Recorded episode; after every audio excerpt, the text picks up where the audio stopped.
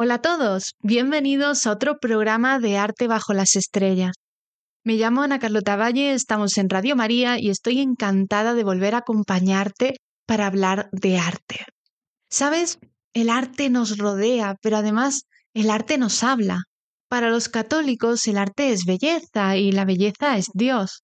El arte nos acerca a Dios y además nos enseña las cosas más complicadas de, la teología cristiana, porque también el arte es enseñanza. Y si Dios nos habla a través del arte, ¿qué es lo que nos está diciendo? ¿Tú lo escuchas? Un ejemplo es lo que traemos en esta ocasión, el décimo de la Lotería de Navidad de 2023. Esto proviene porque hace poco me ha escrito un oyente, Fran, y me ha preguntado qué significa la imagen que se encuentra en el nuevo décimo de, la Lotería de Navidad. Y lo está pensando y efectivamente hasta de los décimos de lotería se sirve Dios para hablarnos.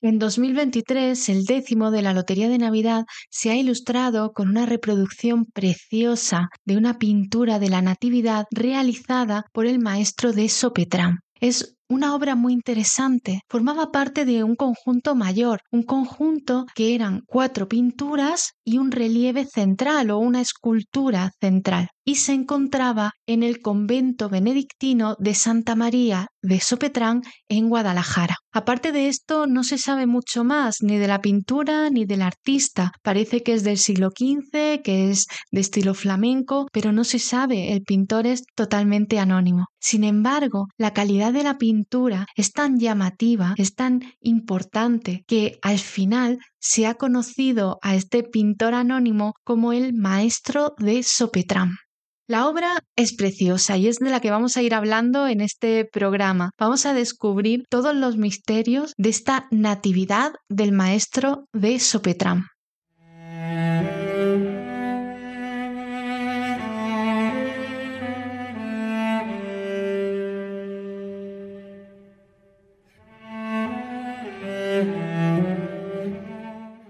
He comentado antes que Dios nos habla a través del arte. Bueno, vamos a ver qué es lo que nos dice en esta imagen. Y una cosa más, al final del programa os voy a contar por qué se ha decidido poner esta pintura en los décimos de Navidad. Y creo que realmente os va a sorprender y os va a encantar. Antes vamos a ponernos en situación, vamos a escuchar un poco de música y mientras te animo a que busques la imagen, puedes encontrarla en nuestro Twitter de Radio María, pero aún mucho más sencillo. Si pones en, en cualquier buscador de, de Internet Natividad Maestro de Sopetrán, aparecerá fácilmente en la web del Museo del Prado. También he subido la imagen a mi canal de YouTube Las claves del arte. Mientras empezamos llamando al mismo espíritu que habitó en María para que nos inspire y acompañe en este programa. Escuchamos a Atenas y Tobías Butterler.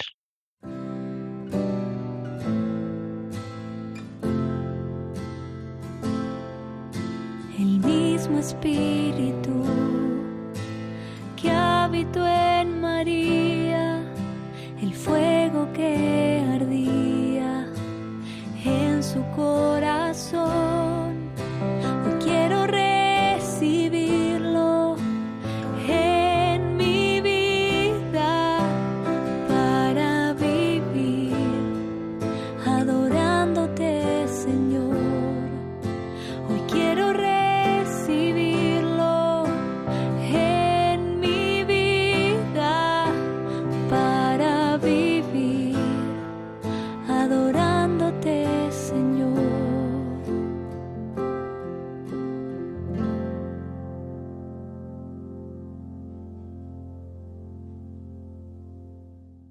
Maravillosa canción de Atenas con Tobias Butterler. Estamos de vuelta. Me llamo Ana Carlota Valle, licenciada en Historia del Arte y seguimos en Radio María con el programa Arte bajo las estrellas. Estamos hablando de una imagen que muy probablemente hayas visto aunque no te has fijado, la pintura de la Anunciación del maestro de Sopetrán, que se encuentra en el Museo del Prado y me dirás, bueno, ¿y dónde he visto yo esta imagen? Bueno, pues porque en 2023 es la imagen que ilustra los décimos de la lotería.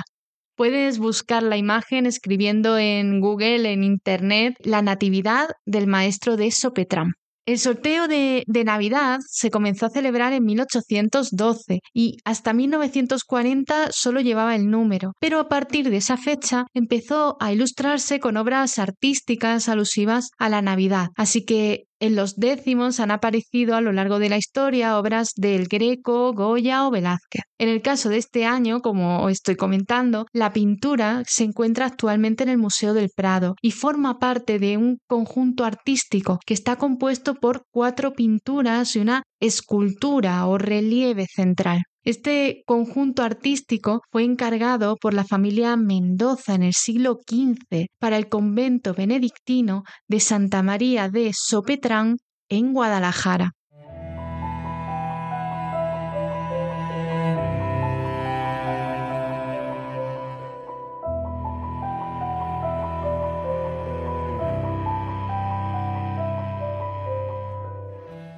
Las cuatro pinturas se encuentran en el Museo del Prado. Representan la Anunciación, la Natividad, el Duque del Infantado y el Tránsito de la Virgen.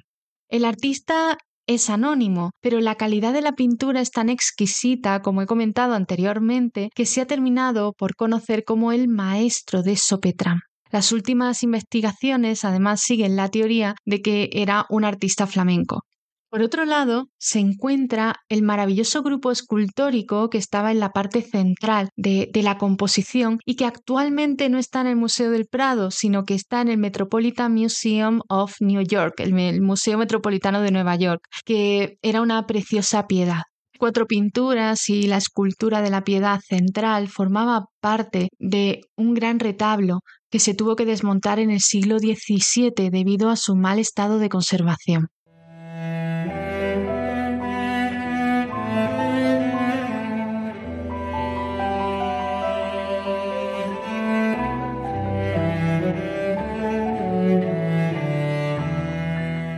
Empezamos por el inicio, vamos a hablar de este monasterio de Sopetrán. El monasterio se encuentra en Guadalajara. El origen, el inicio del monasterio se remonta al siglo VII, sobre el año 600, pero tomó una especial relevancia en 1372, cuando un grupo de monjes de la orden benedictina se trasladó a este monasterio. Durante siglos, la familia Mendoza tuvo estrechos lazos con este lugar. Sobre las pinturas tenemos información muy interesante gracias a Fray Antonio de Heredia, que en 1676, en el siglo XVII, nos cuenta que las tablas formaban parte de un retablo dedicado a la Virgen y que además habían sido un regalo del marqués de Santillana.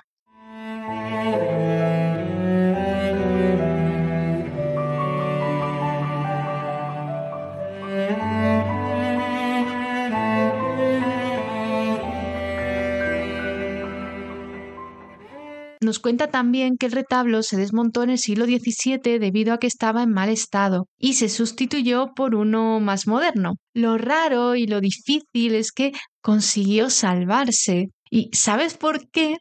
lo más curioso es que se salvó porque contenía el retrato del benefactor del monasterio, el marqués de Santillana. A partir de aquí son muchas las casualidades, por decirlo de, de alguna forma, o mejor dicho, la fortuna de estas obras que han permitido conservarse a lo largo de los siglos y llegar finalmente al décimo de la Lotería de Navidad de 2023.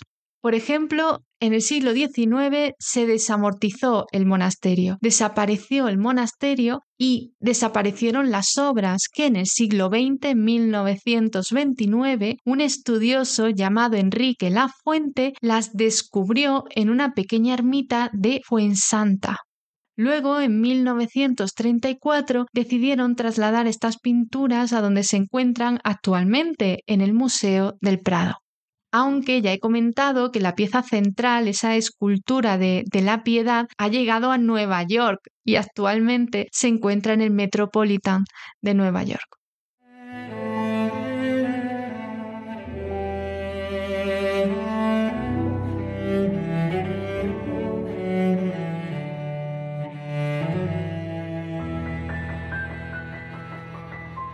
La tabla formaba parte de un conjunto artístico mayor que estructuraba un retablo dedicado a la Virgen. Estaba formado en el centro por una escultura de la piedad y a los lados cuatro pinturas. He hecho una reconstrucción estudiando bien las dimensiones, las proporciones de cómo sería este conjunto artístico y lo he subido a mi canal de YouTube y de Facebook, Las claves del arte.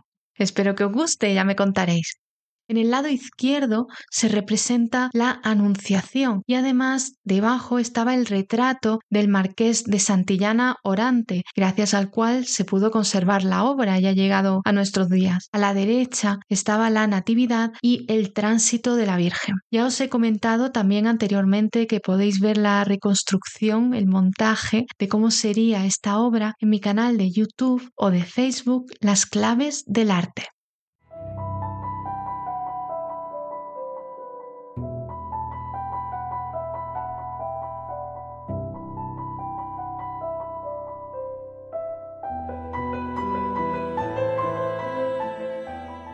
Estas pinturas están atribuidas al artista anónimo conocido como el maestro de Sopetrán, un artista del que no se tiene más datos y está datado en el siglo XV, sobre 1443 y 1449. Hay también muchas dudas de si la obra es flamenca o es española. Las últimas tendencias, las últimas investigaciones dicen que lo más probable es que sea de estilo flamenco, de Flandes. Y la verdad es que yo por lo que veo parece evidente que efectivamente es viene de Flandes.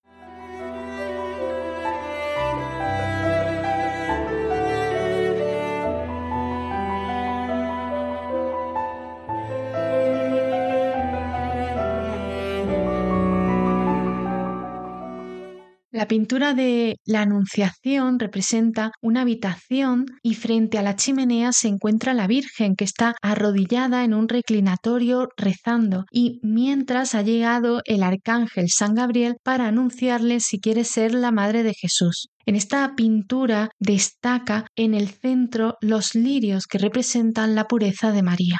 Por otro lado, también se encuentra el retrato póstumo del primer marqués de Santillana o quizás sea su hijo, el duque del Infantado gracias al cual también, como he comentado, se pudo conservar la pintura. El marqués se encuentra también rezando de rodillas frente a la imagen de la Virgen María. El marqués se encuentra rezando en un monasterio y probablemente un monasterio benedictino porque alrededor de él hay muchos frailes. Luego está la natividad, que es de la que vamos a hablar ahora. Luego lo vamos a ver con más detalle, pero en general lo que estamos observando es a María en el centro de rodillas rezando al niño Jesús y detrás de ella se encuentra San José, también hay unos ángeles, un pastor. Luego volveremos porque es muy interesante y hay muchos personajes en esta pintura y luego ya finalmente el tránsito de la Virgen María, que en este caso se encuentra la Virgen María en una habitación, en una cama,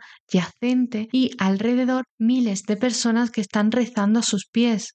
Está también recibiendo la unción de los enfermos. Uno de los personajes a mí me da la sensación de que puede ser el, el propio pintor por la forma en la que nos está mirando totalmente de frente. Es bonito porque se encuentra en una habitación cerrada, pero que sin embargo al fondo se ve como esa habitación abre las puertas al paraíso. El paraíso, un maravilloso paisaje que se encuentra en la parte de atrás. Esta escena es fabulosa. Os animo a que la busquéis en Internet y que os paréis a mirar cada uno de los rostros, cómo está reaccionando cada uno de ellos, cada personaje ante el momento de la muerte de María cómo reaccionamos nosotros ante la muerte. Este tipo de imágenes en la pintura flamenca son increíbles. De, de estas cuatro pinturas, a mí me encantan los lirios que hay en la Anunciación. Esos lirios que, como ya os he comentado, representan la pureza de María. Y os voy a dejar esta canción que me encanta, cantada por Julie y Josh, Bendita sea tu pureza.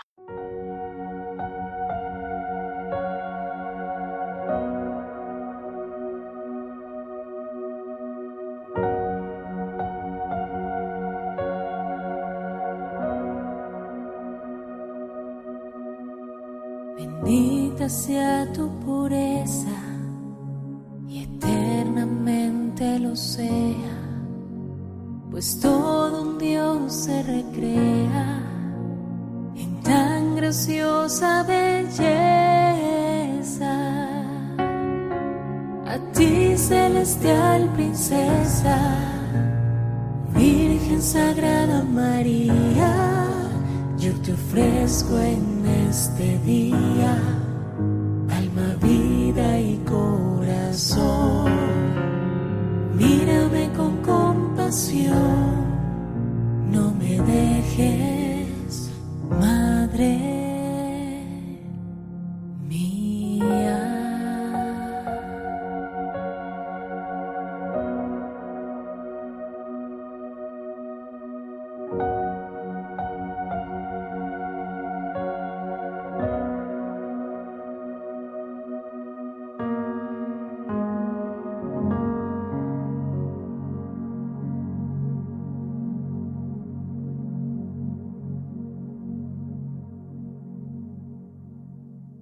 Julie y Josh, bendita sea tu pureza. Estamos en Radio María, me llamo Ana Carlota Valle y estamos hablando de la pintura de la Natividad que se encuentra en el Museo del Prado del maestro de Sopetrán del siglo XV. Ya hemos visto todo el conjunto, hemos introducido la obra y ya por fin nos paramos a profundizar sobre la obra de la Natividad. Os recuerdo que podéis encontrar la obra fácilmente poniendo en internet la Natividad del Maestro de Sopetrán. Vamos a describir la obra. La Virgen se encuentra en el centro de la composición. Destaca porque tiene un color azul bastante fuerte. Ella no es la protagonista. el protagonista se encuentra a los pies de María, aunque no está en el centro, y es el niño Jesús, que, aunque no está en el centro, sí está en primer plano. El niño Jesús está desnudo, tiene la corona de Redentor y mira a María fijamente, mientras ella con las manos le reza. A la izquierda del niño hay tres angelitos, cada uno con un color distinto, uno de rosa, que quizás era antes rojo, otro azul y otro verde. Detrás de la Virgen está San José, muy, muy anciano, y con una túnica entre rosa y roja con un bastón. A la derecha de San José se encuentran la mula y el buey. En el fondo hay un personaje que yo creo que puede ser el donante, porque es realmente como se solían representar en las pinturas. Y en la parte del fondo hay un gran paisaje, un paisaje precioso. Mira, voy a compartir con vosotros un, secreto o una curiosidad. Hay muchas dudas de si la pintura se hizo en Flandes o en España, como más o menos he comentado anteriormente, pero ese paisaje no es español. El paisaje que se observa es un lugar de puerto, es azul y alrededor muchísimas montañas, es muy frondoso. Todo está muy verde, los hay barcos, hay barcos por todas partes, un castillo. Realmente es un, un, lugar maravilloso, pero que no suena de estar en nuestra tierra. Luego hay una figura fundamental que es un pastor. Un pastor que tiene una postura muy extraña, no, no parece para nada realista, parece una postura forzosa, como muy exagerado, casi como si tuviera miedo. Cerca del pastor hay como no, un pequeño perrito que sigue eh, a, este, a este personaje. Y luego, alrededor, extendiéndose por todo, el, por todo el paisaje verde, miles de ovejas, unas blancas y otras negras, que se encuentran desperdigadas por todo el paisaje, por todo el campo.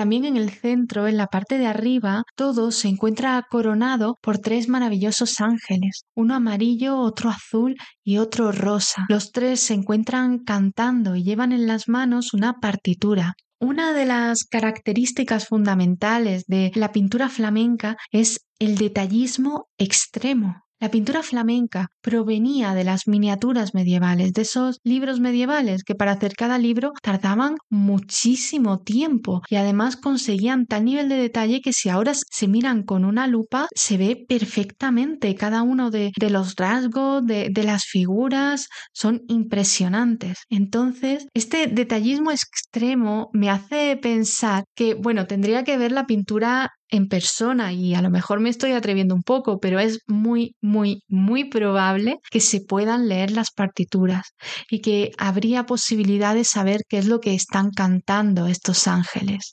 Otra característica, atención, es que es una pintura veraz, veraz pero no realista. Me estoy refiriendo a que lo veraz está haciendo referencia a la veracidad en el rostro, en los personajes. Hay interés por mostrar un realismo en la expresión de cada uno de los personajes. Sin embargo, la arquitectura, la escenografía, la perspectiva no son reales. Por eso también a veces crea un poco de rechazo esta pintura flamenca. Pero como estoy diciendo, porque no lo estamos mirando adecuadamente. Lo más importante es fijarse en esos rostros y todo lo demás, el resto del escenario, se adapta a esta emoción. Y en este caso, en esta pintura, ¿qué es lo que sienten los personajes?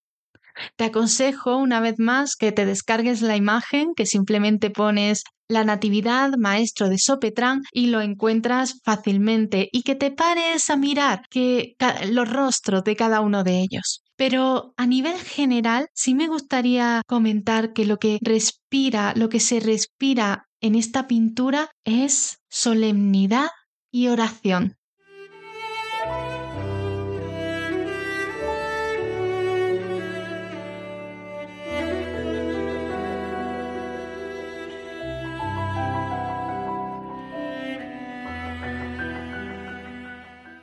Ahora llegamos al momento culmen, al momento en el que nos paramos a descubrir los símbolos que nos va dejando el artista, esos símbolos que nos permite interpretar adecuadamente la pintura.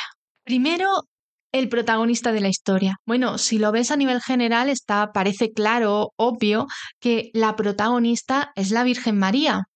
Pero no, no es así. El protagonista es Jesús. Es cierto que cuando tú estás viendo el cuadro ves a la Virgen en medio y además ocupa mucho espacio con un color azul, pero la misma María nos está diciendo que ella, a pesar de ser grande e importante, no es la protagonista. María nos está mirando al espectador, pero tiene las manos muy, muy forzadas hacia su derecha, ya que a los pies de ella se encuentra Jesús, el verdadero protagonista. Además, la Virgen se encuentra de rodillas, símbolo de oración, y que vuelve a enfatizar esa humildad que tiene ante la divinidad. Reconoce que ese hijo, ese niño, ese bebé desnudo, pequeño, que ha nacido de sus entrañas, es a la vez Dios y Señor. Y ella es su esclava. Todo esto me está recordando a una canción preciosa de canto católico que se llama Madre del Silencio, que creo que pone voz a este momento que está sintiendo la Virgen María. Os la pongo.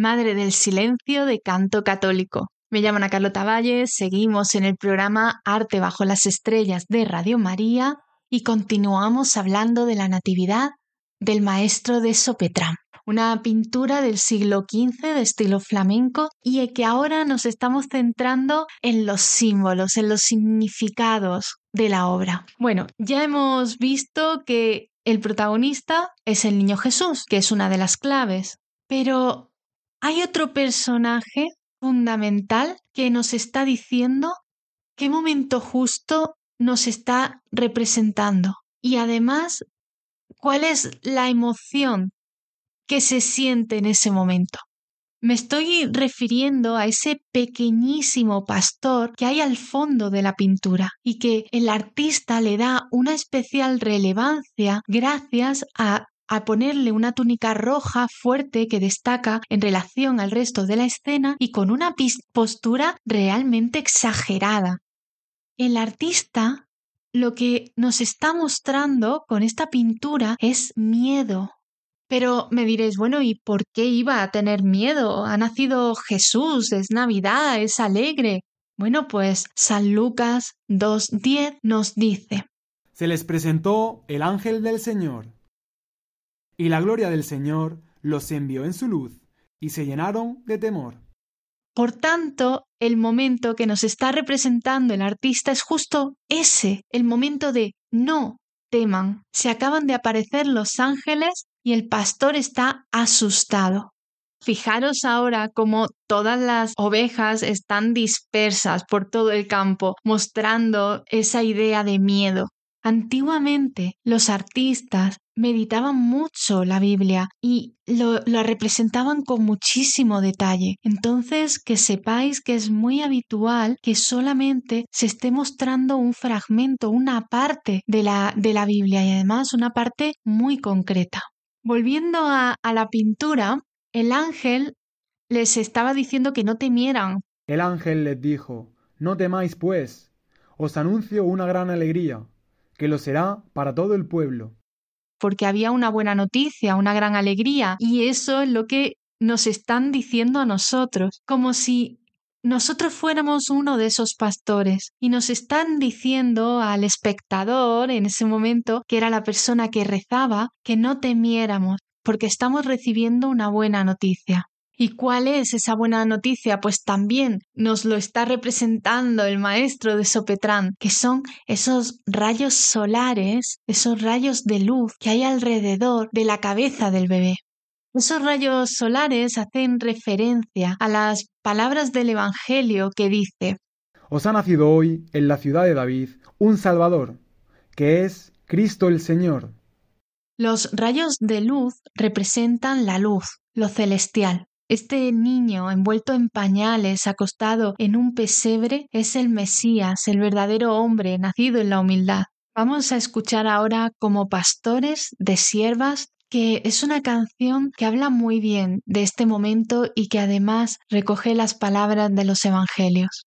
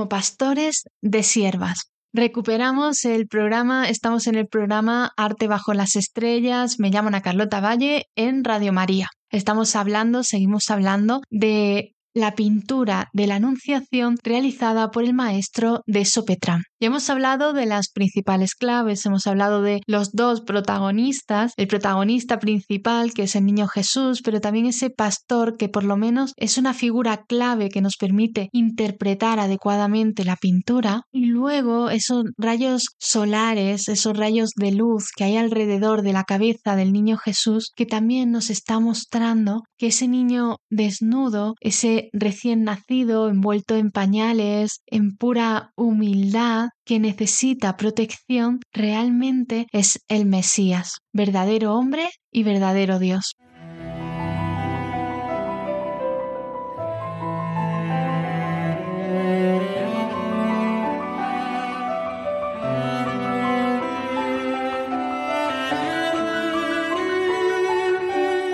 Antes de finalizar, quiero comentaros lo que os dije al principio, por qué han escogido esta pintura para que aparezcan en los décimos de Lotería de Navidad de 2023. El motivo es eh, debido a las palabras que ha dicho Jesús Huerta, que es el presidente de Loterías y Apuestas del Estado y nos dice, es un reconocimiento a las miles de personas anónimas que trabajan cada día de manera excelente, que aportan un valor incalculable a toda la sociedad y hacen de España un país que progresa y avanza. Qué bonito mensaje y qué forma tan interesante de entender esta pintura. Han enfatizado esa idea que también hemos ido comentando a lo largo de, de este programa de que no se conoce quién es el artista, el maestro de Sopetrán. ¿Quién era ese maestro?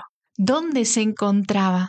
¿Quién le iba a decir a ese artista flamenco del siglo XV que 600 años después íbamos a estar en Radio María hablando de su obra? Para ello, llegó la obra de Flandes, estuvo en un monasterio, fue desamortizado, luego el Prado, mirándolo desde otra perspectiva, te invito a reflexionar sobre tu vida. ¿Quién sabe lo que quiere Dios de ti? Hágase tu voluntad.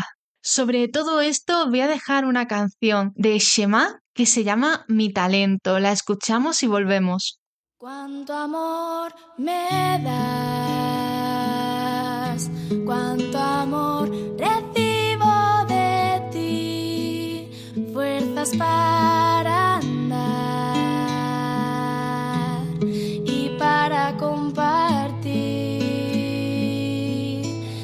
Nos da cada talento,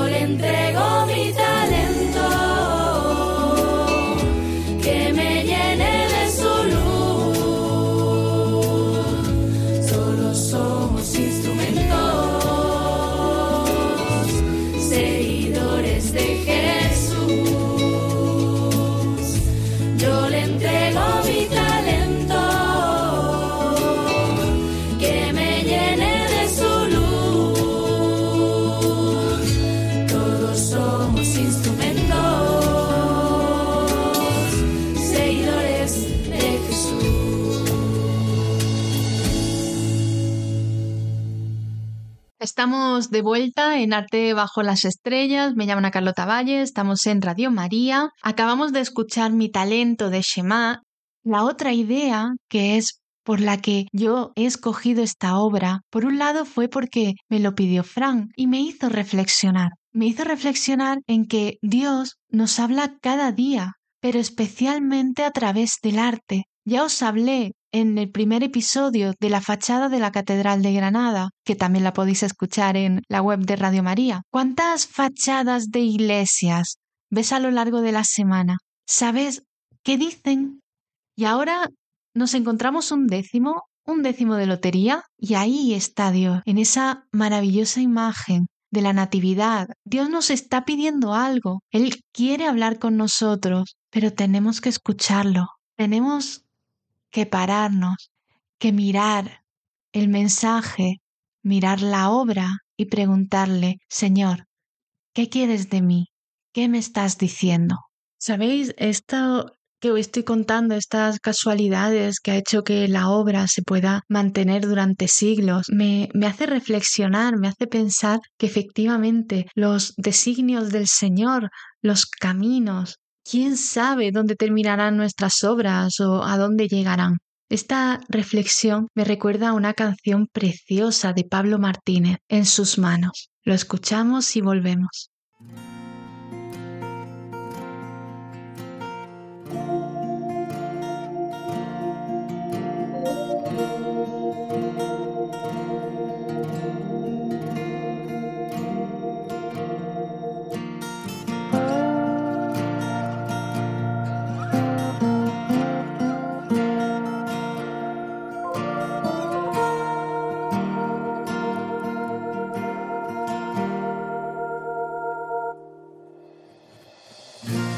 No sé qué pretende o qué se propone. Intento entenderlo tanteando razones. Mas algo no dudo, es más que evidente. Estoy tan seguro, es el que me tiene no me suelta, me tiene aferrado. Él no se aparta, se queda a mi lado. Me tiene en sus manos. Él no se irrita, conoce mis miedos. Él no lo olvida, yo soy su pequeño. Me tiene en sus manos.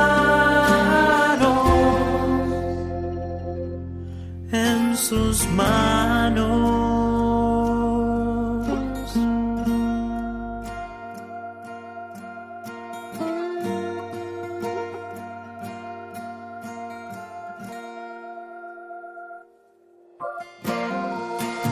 Será su insistencia, su santa paciencia. Que él no se retrata, es fiel a promesas. A veces me duele porque no me suelta. Mas sé que en sus manos mi vida está puesta. Él no me suelta, me tiene aferrado. Él no se aparta, se queda a mi lado. Me tiene en sus manos no se irrita, conoce mis miedos, Él no lo olvida, yo soy su pequeño, me tiene en sus manos.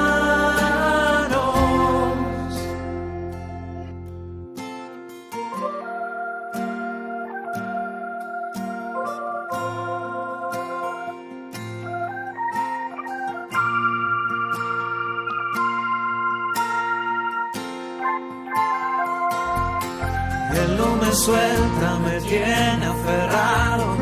Él no se aparta, se queda a mi lado. Me tiene en sus manos. Él no se irrita, conoce mis miedos. Él no lo olvida, yo soy su pequeño. Me tiene en sus manos. En sus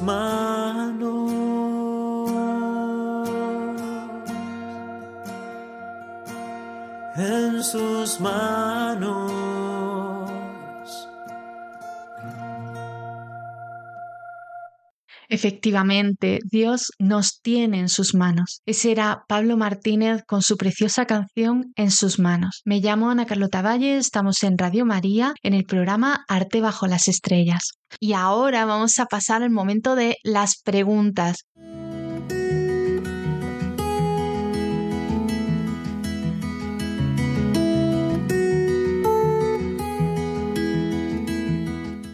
Hoy tenemos la pregunta de Alicia que nos pregunta que por qué en los nacimientos se representa siempre junto a Jesús el buey y la mula. Todo esto ya proviene de San Francisco de Asís. Alicia, no, no, sé si lo sabes, pero San Francisco de Asís fue el primero que decidió crear una representación del nacimiento de Jesús en la Navidad y fue en 1223. El motivo fue que parece que, ya estaba enfermo y él quería provocar el recuerdo del niño Jesús con toda la realidad posible, tal como nació en Belén, y además expresar todas las penas y molestias que tuvo que pasar en su niñez. Hoy día ya nos parece muy normal porque estamos acostumbrados, pero estamos viendo a un niño en un pesebre y el Belén nos permite contemplar cómo fue recostado en ese pesebre, cómo fue dormir en la paja entre el buey y la mula.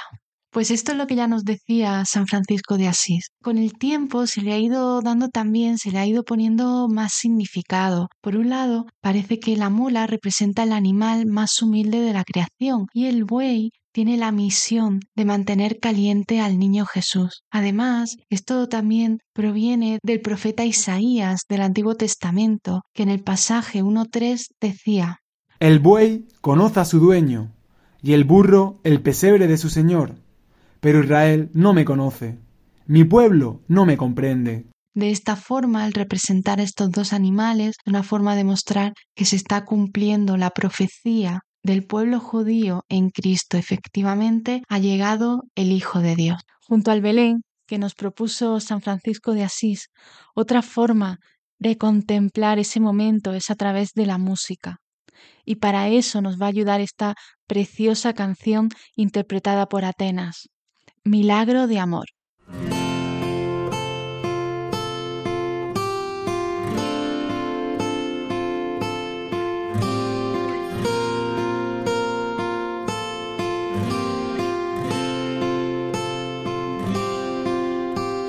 Jesús, aquí presente en forma real,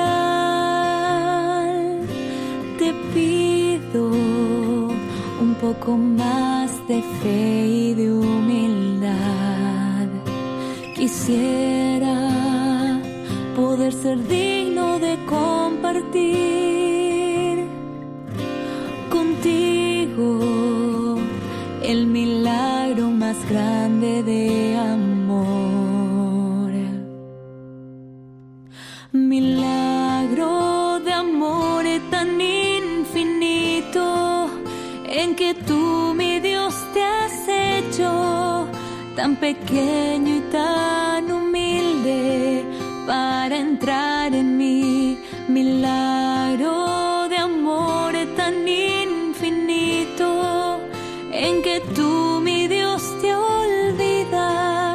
de tu gloria y de tu majestad por mí. Y hoy vengo lleno de alegría a recibirte en esta Eucaristía te doy gracias por llamarme a esta cena, porque aunque no soy digno, visitas tú mi alma.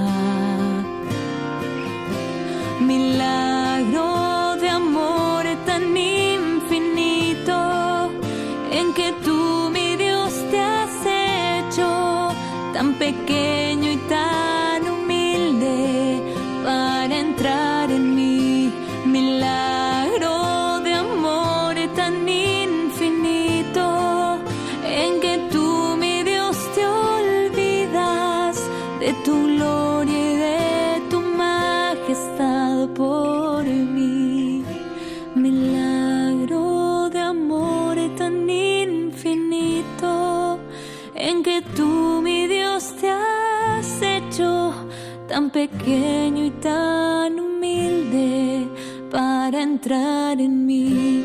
Milagro de amor tan infinito en que tú, mi Dios, te olvidas de tu gloria y de tu majestad por.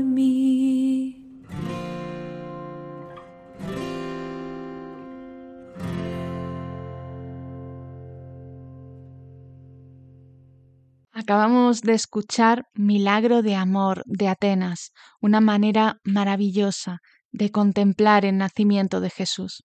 La otra música que nos ha ido acompañando a lo largo de este programa se llama O Emmanuel y está interpretada por Piano Guys.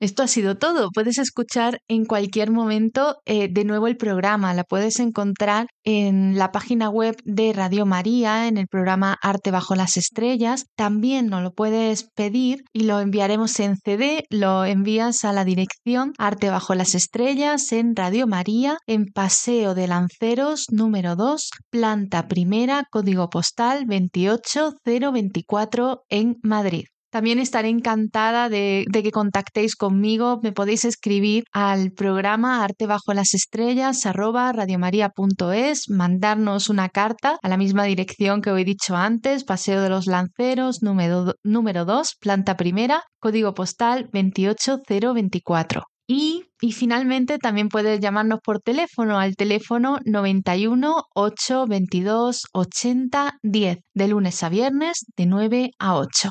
Estamos en contacto y hasta el próximo programa. Dios os bendiga.